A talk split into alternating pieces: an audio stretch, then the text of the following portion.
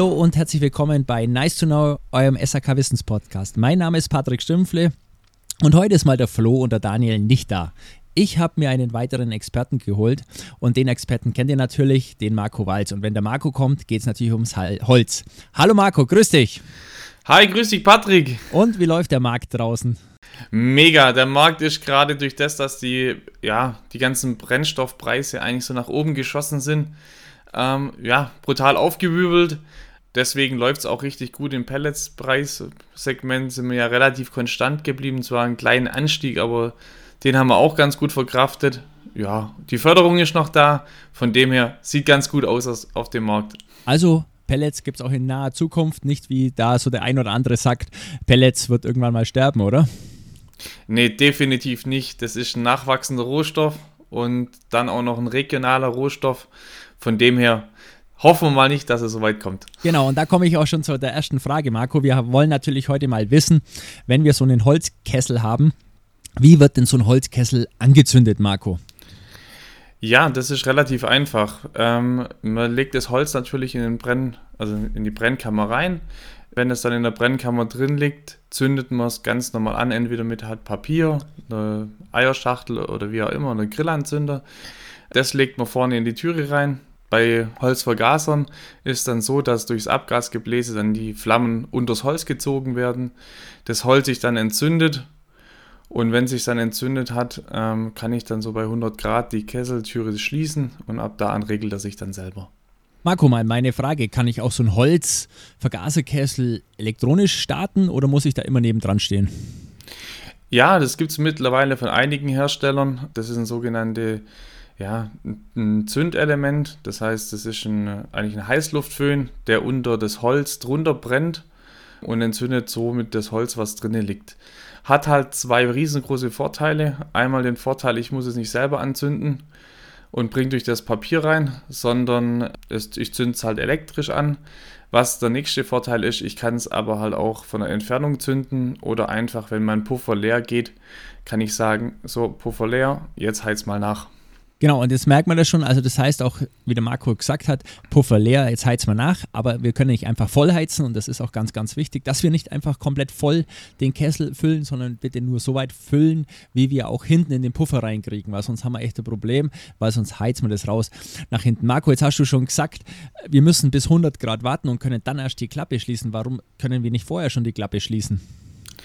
Ähm, das ist so, durch das, dass ich die, die, die Kesseltüre offen habe im Zündvorgang, ähm, strömt Luft rein. Und die, wenn ich die Türe zu habe, dann ist es so, dass nur durch die Luftöffnungen, wo ich eigentlich regel, ähm, die Luft einströmen kann. Und das reicht oft nicht aus. Und durch das ist es oft so, dass, dass das Feuer dann halt ausgeht, weil einfach zu wenig Sauerstoff da ist.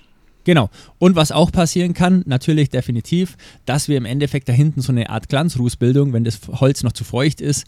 Das heißt, da kann also sein, dass eine Glanzrußbildung kommt und dann kann es, wie gesagt, was wir schon in einem anderen Podcast hatten, eben unseren Kaminbrand geben. Jetzt Marco, jetzt wollen wir aber natürlich auch wissen von dir, wie zündet denn unser Pellets? Weil da wird es ja sicher nicht so sein, dass wir den anzünden können. Nee, bei einem Pelletskessel ist es ein bisschen anders. In der Anfangsphase von den Pellets war es eigentlich so, da hat man auch über ein Zündgebläse gearbeitet. Das heißt, ein ganz normaler Heißluftföhn, der einfach verbaut war und die Pellets so angezündet hat. Das Problem aber daran ist einfach, ich habe bei einem Zündgebläse eine relativ hohe Stromaufnahme, was ich natürlich über den Glühzünder deutlich minimieren kann. Und deswegen sind eigentlich die meisten Hersteller auf dem Markt auf diesen sogenannten Glühzünder oder Keramikglühelement gegangen. Ähm, das Glühelement liegt dann im Pellets ähm, Haufen im Endeffekt mit drinne und zündet im Endeffekt die Pellets an und durch das zündet er auch komplett automatisch. Für unsere Kollegen draußen, die ähm, vielleicht auch mal im Stördienst an so einen Pelletsbrenner rankommen und merken, hey, das Zündelement ist kaputt, dann ähm, seid einfach so kreativ, schmeißt einen Grillanzünder rein und dann könnt ihr den Pelletsbrenner auch mit einem ganz normalen Grillanzünder starten und der Kunde hat es wenigstens einmal warm und das tut euch Sonntagabends auch ganz gut, wenn ihr mal wieder gehen dürft. Genau, das passt. Marco, jetzt frage ich mal eine blöde Frage, aber vielleicht weißt du es ja sogar. Weißt du die Zündtemperatur von Holz und Pellets? Leider nicht, weil ich kein so ein wanderndes Tabellenbuch bin wie du. Wandern des Tabellenbuches, so ist es nicht. Nein, aber natürlich, ich kann es natürlich sagen, bei Holz, also es kommt natürlich auch ein bisschen auf das Holz drauf an. Das heißt, das Holz hat tatsächlich eine Zünd Temperatur, wir müssen immer unterscheiden, ab dann, wann das Holz auch zündet, im Endeffekt von 280 Grad bis ca. 340 Grad.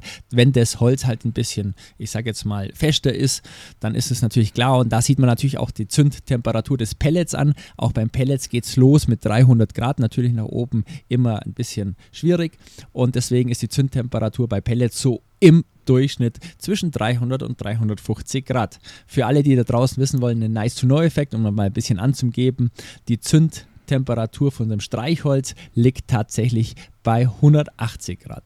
Marco, jetzt haben wir es gezündet und jetzt brennt es natürlich in unserem Holz. Jetzt wollte ich mal von dir wissen, wie weiß denn der Kessel, dass da hinten überhaupt oder beziehungsweise im Kessel Feuer drin ist und wie kann der das regeln, dass das Feuer sozusagen, ich sage jetzt nicht einfach ausgeht?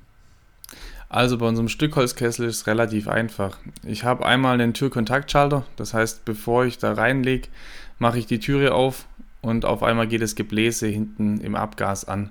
Das ist mal so das die erste Schutzeinrichtung ein Stück weit auch. Ähm, wenn dann unser Pellets, äh, Stückholzkessel brennt, dann ist es so, dass ich natürlich eine Abgastemperaturüberwachung habe, die natürlich feststellt, okay, wie viel Abgastemperatur habe ich. Daran erkennt er erstmal, dass der, der Kessel brennt und anhand von dem merkt er eigentlich auch, dass er gesteuert werden muss.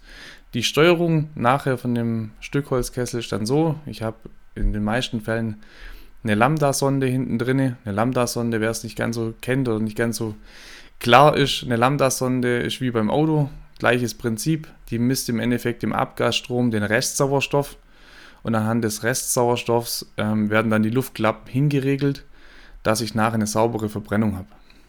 Genau, Markus, auf jeden Fall interessant. Das heißt, jetzt wissen wir, wie es beim Holz läuft. Also da ist dann doch schon relativ viel geregelt, auch wenn man sich denkt, so Holz brennt nur. Wie sieht es denn bei Pellets aus? Weil beim Pellets muss es natürlich weitaus mehr regeln, denke ich doch. Oder ist es da ähnlich oder gleich sogar? Vielleicht haben wir da auch das gleiche Prinzip.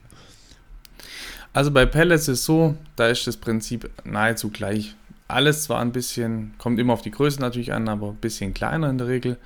Ähm, ich habe aber auch genauso ähm, zwar keinen Türkontaktschalter, aber wenn der Kessel einen Startbefehl bekommt, dann ist es so, dass da auch eine, eine ähm, Temperaturfühlung drin ist, wo dann im Endeffekt kontrolliert, startet mein Pelletsbrenner ja oder nein.